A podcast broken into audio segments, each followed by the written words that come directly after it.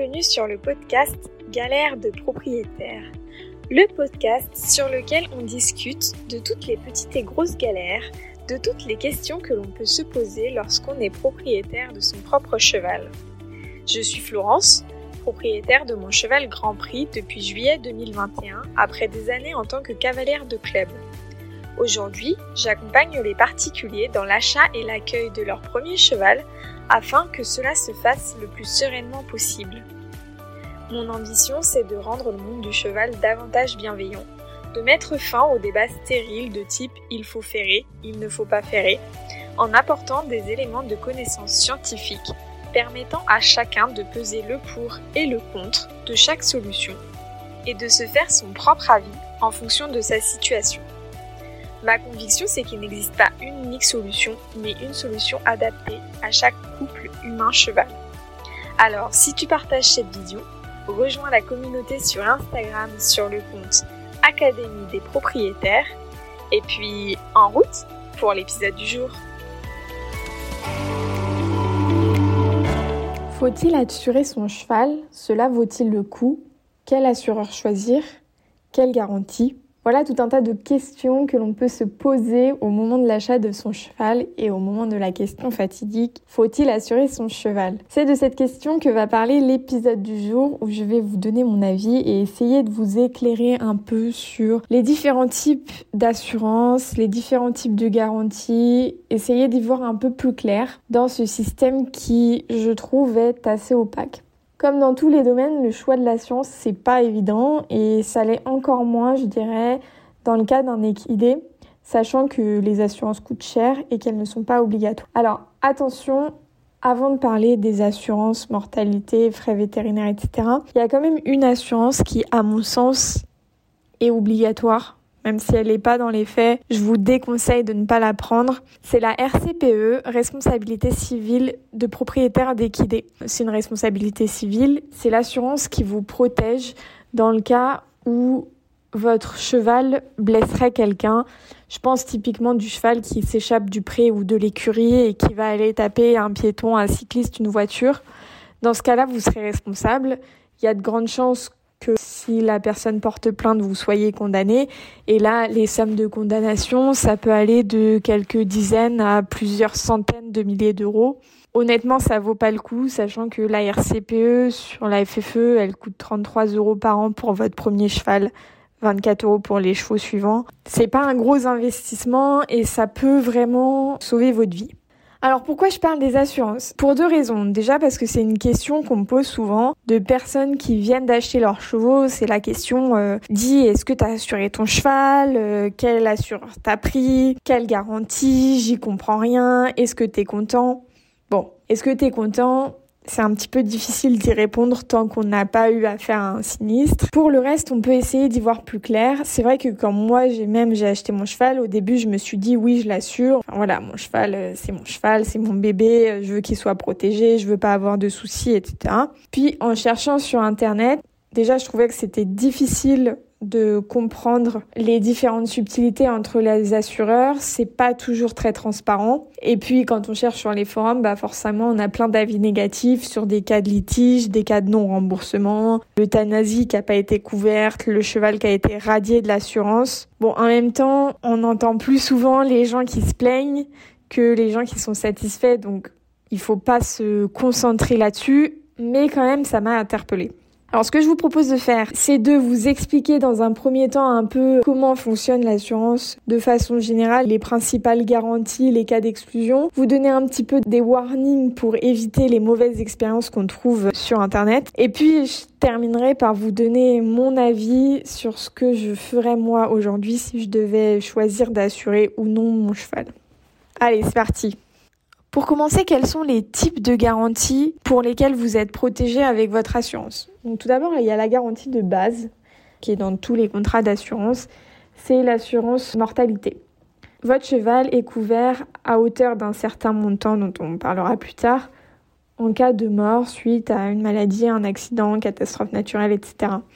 Attention, ça, ça va être valable pour toute la suite, mais vraiment, euh, lisez bien les petites lignes euh, de, votre contrat d'assurance parce que d'un assureur à l'autre, tout n'est pas couvert. C'est-à-dire que dans certains cas, le décès suite à une catastrophe naturelle sera pas couvert, dans d'autres oui. Il y a vraiment de tout. Et donc ça vaut vraiment le coup de faire appel à plusieurs euh, assureurs différents pour voir vraiment qu'est-ce qu'il y a dans le contrat. Et parfois il y a des contrats qui sont légèrement plus chers, mais en fait qui couvrent beaucoup mieux ou pas d'ailleurs. Donc ça c'est l'assurance de base, c'est l'assurance mortalité. Ensuite euh, la deuxième assurance qui existe souvent c'est l'assurance en cas de vol. Donc ça c'est un peu le même principe, si votre cheval est volé, euh, vous serez remboursé de la valeur de votre cheval. Ensuite la deuxième grande catégorie c'est tout ce qui est frais vétérinaires. Donc là c'est maladie, blessure, entraînant ou non la chirurgie. Alors c'est important là aussi de faire attention parce que par exemple, suivant les assurances, les coliques sont couvertes en cas de chirurgie en général, mais par contre, quand elles donnent pas lieu à une chirurgie, parfois elles sont pas couvertes. Donc ça, c'est vraiment important dans les frais vétérinaires, en fonction des différentes formules. Tout n'est pas couvert de la même façon. Donc soit vous choisissez de couvrir que les chirurgies, soit chirurgie maladie. Faut faire attention aussi, les cas d'entorse, tendinite, ce genre de problèmes sont en général soit exclus, soit moins bien remboursés. Là encore, ça dépend de votre assureur. Donc ça, c'est la deuxième grande catégorie. Et ensuite, parfois, suivant les assureurs pour les assurances qui sont les plus chères, vous pouvez être remboursé des soins liés à une blessure. Ça, si ça vous arrive, c'est vraiment intéressant. Par exemple, votre cheval a un problème de locomotion quelconque qui nécessite d'un coup la mise en place d'une ferrure orthopédique. Euh, ben, votre ferrure orthopédique, elle sera remboursée. Pareil, si suite à un accident, le vétérinaire vous prescrit des séances d'ostéopathie, ça peut être remboursé. Ce type de soins et parfois même tous les soins d'entretien sont remboursés, donc vaccination, vermifuge, etc. Bon là c'est assez rare et c'est vraiment pour les assurances les plus chères. Une autre option qui existe, enfin qui peut exister aussi, c'est l'invalidité du cheval. Alors cette partie-là, je la maîtrise pas exactement, mais en gros, au moment de souscrire l'assurance, vous donnez les compétences de votre cheval, par exemple. Ce sera un cheval de saut. Bon, si demain, il peut plus sauter de façon définitive, sur certification du vétérinaire, alors vous pourrez toucher un certain montant. Honnêtement, je ne sais pas exactement ce que ça vaut ni comment ça fonctionne. Sachez que ça existe. Sachez que si vous, ça vous intéresse, euh, n'hésitez pas encore une fois à vous rapprocher des assureurs. Donc ça, c'est déjà tous les types de garanties, enfin les grands types, parce que dans chaque type, toutes les maladies sont pas prises en compte pareil, toutes les blessures sont pas prises en compte pareil, donc faut vraiment lire. Voilà, faut vraiment faire le tri. Ensuite, ce que je disais, c'est que en cas de décès ou de vol, vous êtes remboursé en fonction de la valeur de votre cheval. Alors comment ça marche? La valeur de votre cheval, c'est pas la valeur à laquelle vous achetez votre cheval. C'est généralement pas la valeur liée à Enfin voilà, un cheval c'est pas comme une voiture, il n'y a pas l'Argus comme valeur de référence. En fait, au moment de souscrire l'assurance, vous déclarez la valeur que vous estimez pour votre cheval ou la valeur pour laquelle vous voulez l'assurer. C'est-à-dire que vous pouvez payer un cheval 20 000 euros et décider de l'assurer que sur 10 000 euros et l'assurance va agréer ou non de cette valeur. On va être d'accord. Et à partir du moment où elle est d'accord, eh ben vous serez en cas de décès ou de vol remboursé à hauteur de cette valeur. Pourquoi c'est important? Parce que c'est ce qui va permettre, bon déjà c'est ce qui va définir votre niveau de remboursement, c'est ce qui va aussi permettre de calculer le prix de votre assurance de façon mensuelle. C'est-à-dire que votre assurance, le prix de l'assurance, va varier en fonction de l'âge, de la santé de votre cheval, de l'utilisation que vous en faites et de cette valeur. Je vais essayer de faire simple, c'est pas évident de l'expliquer en audio, je vous, mettrai les calculs et le cas concret dans la description de l'épisode, mais typiquement si vous voulez essayer de mieux comprendre, sur le site IPASSURE, qui est une des assurances assez connues pour les équidés, le détail du calcul vous est expliqué. C'est-à-dire que si vous prenez une garantie pour les frais vétérinaires, vous allez payer un montant forfaitaire par an, admettons 240 euros, ce qui vous fait 20 euros par mois. Et puis, vous allez payer une partie variable qui dépend du montant que vous avez déclaré du cheval et de l'utilisation que vous en faites. C'est-à-dire que pour les disciplines les moins dangereuses, donc euh, dans moins dangereuses, on considère euh, loisirs, CSO, dressage, et qui file ce genre de discipline, vous allez payer 2,6% de la valeur déclarée de votre cheval. Ça euh, réparti sur votre nombre de mois. Si vous faites du CCO, ce sera 3,1% de cette valeur déclarée. Si vous faites de la chasse à cours ou de la course de haie, ce sera 7,2%. Et si vous faites de l'endurance ou du polo, ce sera 10,3%. Donc en fait, Enfin, ce que j'aime bien avec ce site-là, c'est que c'est assez transparent. Si vous voulez pas payer trop cher votre assurance, mais vous pouvez jouer sur les disciplines que vous déclarez. Après, je vous déconseille de déclarer du loisir si vous allez faire euh, de la course ou de la chasse à court, parce que si vous avez un accident, bah, votre cheval sera pas couvert. Et vous pouvez jouer donc sur la valeur que vous déclarez de votre cheval. Alors attention, il y a des cas d'exclusion. Tous les chevaux ne peuvent pas être assurés. Notamment, il y a souvent les poulains sont pas assurés de la même façon et les chevaux trop âgés, alors à partir d'un certain âge, âge qui varie en fonction des assureurs, ça peut être 17, euh, 18, maintenant ça va un peu plus loin, 23, 24 ans. À partir d'un certain âge, les assureurs refusent d'assurer votre cheval. Alors, il existe de plus en plus, notamment chez Equitanet et Cavalassure, des assurances dites vétérans où votre cheval va être assuré en cas de mortalité, mais il sera plus assuré pour les maladies ou les chirurgies, par exemple. Et puis, il y a le cas du cheval en mauvaise santé. C'est-à-dire que quand vous voulez assurer votre cheval, vous allez devoir faire remplir par votre vétérinaire un questionnaire de santé. Je vous conseille, si vous êtes sûr de vouloir assurer votre cheval, de demander à votre vétérinaire de le faire à la visite d'achat, comme ça c'est fait. Si ce questionnaire est pas bon, l'assureur peut vous refuser. Et donc là, vous ne pourrez pas être assuré. Bon, sachant que maintenant, pour les chevaux de valeur, je dirais, modérée, il y a des assurances qui ne demandent plus de questionnaire de santé. Je pense par exemple à la MMA qui ne demande pas de questionnaire pour les chevaux de moins de 10 000 euros. Là encore, votre cheval peut valoir plus, mais vous pouvez ne l'assurer qu'à hauteur de 10 000 euros. Maintenant qu'on a balayé un peu le fonctionnement de tout ça, les différentes garanties et le prix d'une assurance, comment éviter les mauvaises surprises qu'on voit, euh, circuler sur Internet avec euh, les assurances qui finalement ne prennent pas en charge euh, les dégâts pour les, sinistres pour lesquels vous êtes assuré? Alors, sachez que les assureurs appliquent vraiment ce qui est écrit dans le contrat, qu'il a un certain nombre d'exclusions, et donc il convient de vraiment bien connaître son contrat d'assurance, savoir qui contacter en cas de sinistre, dans quel délai, sous peine que l'assurance prenne pas en compte euh, le problème de votre cheval. Heureusement, vous pouvez vous renseigner sur les assurances sur le site de l'IFCE. Ils décrivent un certain nombre de cas où l'assurance n'a pas pris en charge les dégâts pour des raisons qui sont justifiées. Donc comment éviter ces mauvaises surprises? Déjà, sachez que vous avez un délai pour déclarer un décès ou une maladie ou une intervention. En général, c'est de 24 à 48 heures, jour, euh, tous les jours de la semaine compris, inclus samedi, inclus dimanche. Si vous dépassez ce délai, l'assureur n'est pas tenu de vous rembourser. il faut en avoir conscience parce que c'est vrai que dans les 24 heures suivant le décès de son cheval, c'est pas la première chose qu'on pense d'appeler l'assureur. D'autant plus si c'est dimanche, qu'il répond pas au téléphone et qu'on sait pas comment le joindre ça peut être un petit peu fastidieux. Donc je vous conseille d'avoir la procédure à suivre et d'avoir bien en tête que vous avez un délai qui est assez court.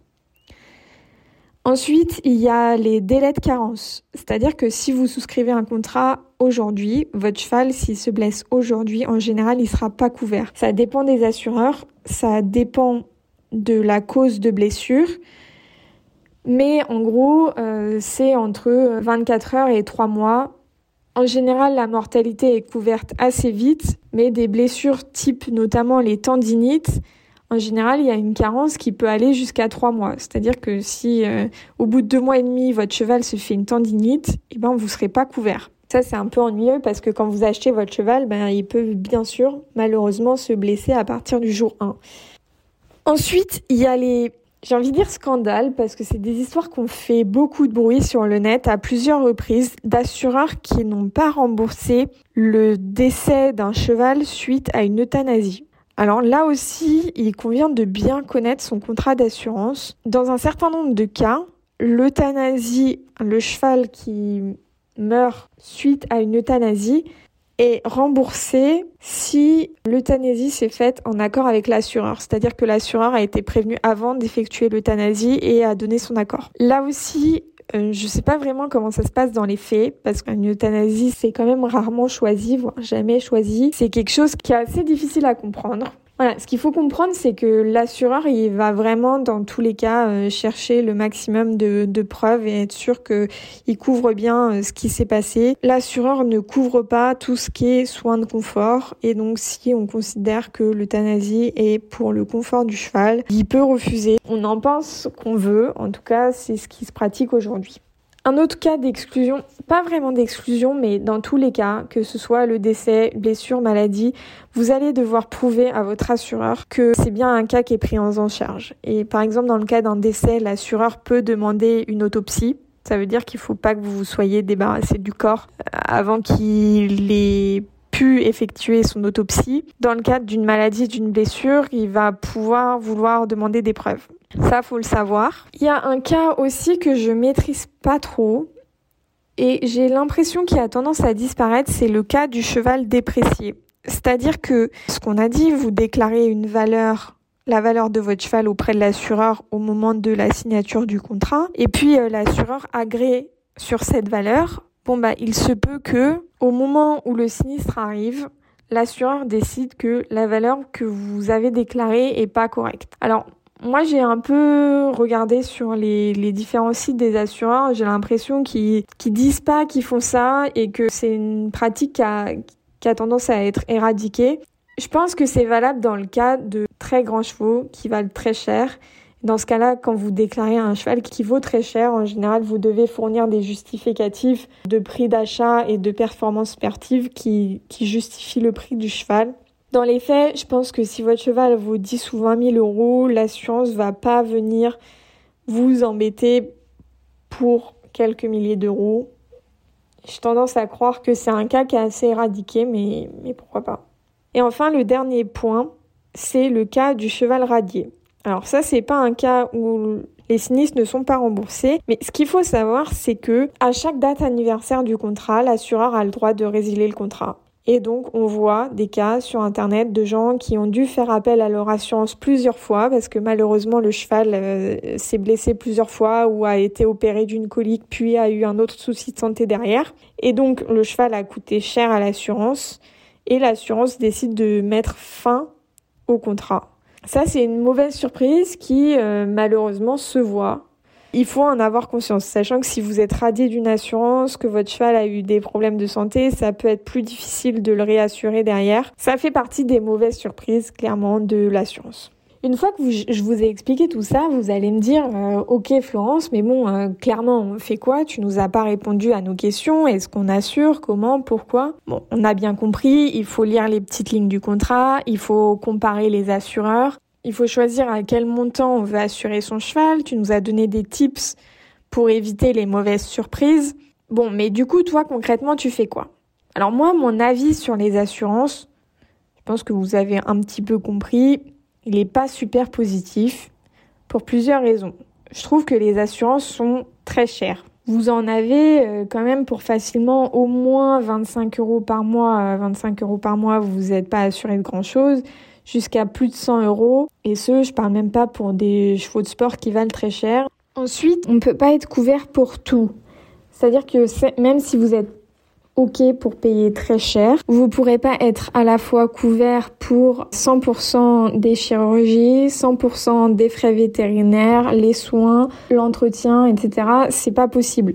Soit vous choisissez d'être à 100% sur la chirurgie, mais vous aurez pas 100% sur les frais vétos si vous voulez tous les frais vétos et les frais d'entretien, mais vous pourrez tout avoir, mais pas rembourser à hauteur de 100% partout. Euh, il y a des cas, typiquement les tendinites, c'est tendinites en torse, c'est moins bien remboursé, les plafonds sont plus faibles.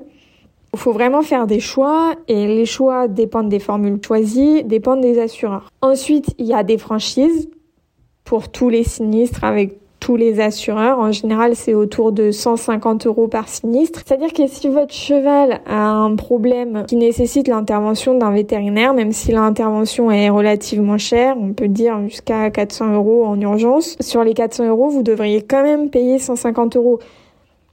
c'est pas négligeable. Donc en général, il y a une franchise fixe. Parfois en plus, vous n'êtes pas remboursé à 100%, donc vous devez payer une partie. Donc c'est pas parce que vous avez une assurance que vous n'allez pas devoir sortir des frais en cas de problème. Et enfin, je trouve que les plafonds de remboursement par an sont assez limités. Ça va de ce que j'ai pu voir, hein, environ 3000 euros jusqu'à environ 6000 euros. Parfois, dans les cas de chirurgie de colique, ça peut aller à un peu plus jusqu'à 10 000 euros. C'est pas des plafonds qui sont énormes, sachant que une hospitalisation de 3-4 jours hors chirurgie, ça va coûter entre 1000 et 2500 euros. L'opération en cas de colique, c'est 5000 euros. Donc déjà, si vous avez un plafond qui est à 3000, vous savez d'entrée de jeu que vous allez payer la franchise plus 2000 euros. Donc c'est pas négligeable. En fait, c'est pas parce que vous êtes assuré que euh, vous êtes vraiment protégé. Et je trouve que étant donné le prix des assurances, le calcul est pas évident en fait. Donc mon avis, moi, c'est plutôt de pas assurer son cheval. Alors quand est-ce qu'il faut l'assurer? Je pense qu'il faut absolument que vous l'assuriez si vous n'avez pas d'argent de côté. Si vous tenez à votre cheval et que vous n'avez pas 5000 euros de côté, que demain il fait une grosse colique, euh, c'est quelque chose qui peut devenir très compliqué vous risquez d'être dans une situation financière qui est très compliquée. Cela étant dit, euh, même si vous êtes assuré, vous risquez quand même de devoir sortir des sous. Mais ça vous aidera. Moi, j'ai assuré mon cheval parce que j'ai acheté mon cheval chez son éleveuse et donc je ne connaissais pas le cheval. Et il y a des chevaux qui sont plus sensibles, qui sont plus susceptibles de déclarer des maladies type emphysème, de faire des entorses, des tendinites, ce genre de problème récurrent qui peut coûter cher à l'entretien. Et donc dans ce cas-là, ça vaut le coup d'avoir une assurance qui vous couvre les frais de santé. Donc moi, mon idée, c'était d'assurer mon cheval les premières années, le temps de voir s'il n'avait pas de problème. Et la dernière raison pour moi qui justifie d'assurer un cheval, c'est pour les chevaux qui coûtent très très cher. Sachant que si demain vous achetez un cheval à 60 000 euros, que demain il peut plus faire les concours ou plus au niveau auquel il participait, vous n'allez pas être remboursé. Parce que même si vous prenez l'assurance invalidité, si votre cheval il était fait pour aller courir à les grands prix 140, euh, 150, si demain entre guillemets il peut plus que courir 120, vous n'allez pas toucher d'indemnité ou très peu et donc ça ça vous remplacera pas votre cheval. Donc c'est assez limité quand même, c'est plus moi je le vois plus et c'était une des deuxièmes raisons pour lesquelles j'ai choisi d'assurer mon cheval pour les premières années, c'est que au moment de l'achat, vous faites une grosse dépense. Si le cheval meurt ou se fait voler demain, bah vous avez plus rien. L'avantage de l'assurance, c'est que bah, si votre cheval décède, euh, vous aurez un petit capital pour vous permettre de racheter un cheval.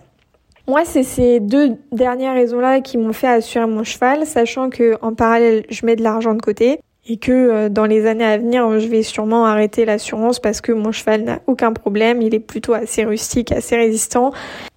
Et donc, si je mets l'argent que je mets dans l'assurance de côté plutôt que le mettre dans l'assurance de mon cheval, eh ben demain si j'ai un problème, je pourrais financer sans m'embêter avec euh, la paperasse de l'assureur, sans m'embêter avec les franchises, euh, les justifications à, fournir, etc. Sans compter que si les problèmes arrivent quand le cheval est âgé, ben de toute façon l'assurance prend pas en compte. Donc voilà, c'est un peu ma philo.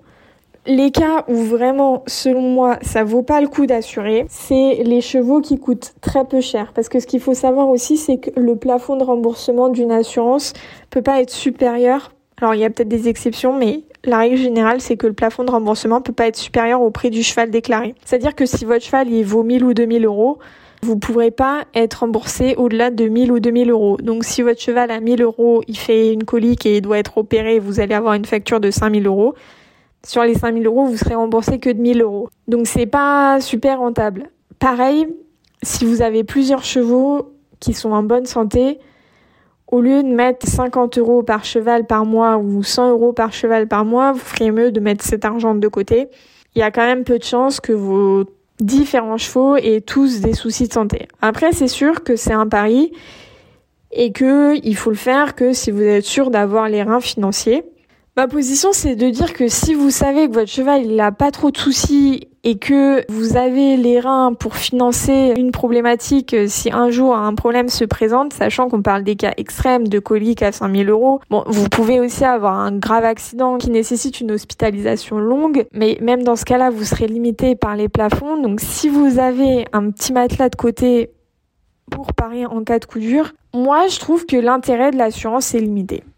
De, de, par euh, voilà de par le plafond de par les franchises et de par aussi le fait que dès qu'il y a un souci vous devez justifier c'est de la paperasse c'est potentiellement aussi des mauvaises surprises et donc voilà dans le tableau, tout n'est pas tout blanc ou tout rose. J'espère que cet épisode vous aura plu, qui vous aura permis de vous faire un petit peu un avis et de vous éclairer dans votre choix de prendre ou non une assurance. N'hésitez pas, si vous avez des questions, si vous avez eu des bonnes ou des mauvaises expériences, à venir en discuter avec moi sur Instagram, sur le compte Académie des propriétaires. Et puis en attendant, je vous souhaite une bonne journée et on se retrouve très bientôt pour un prochain épisode.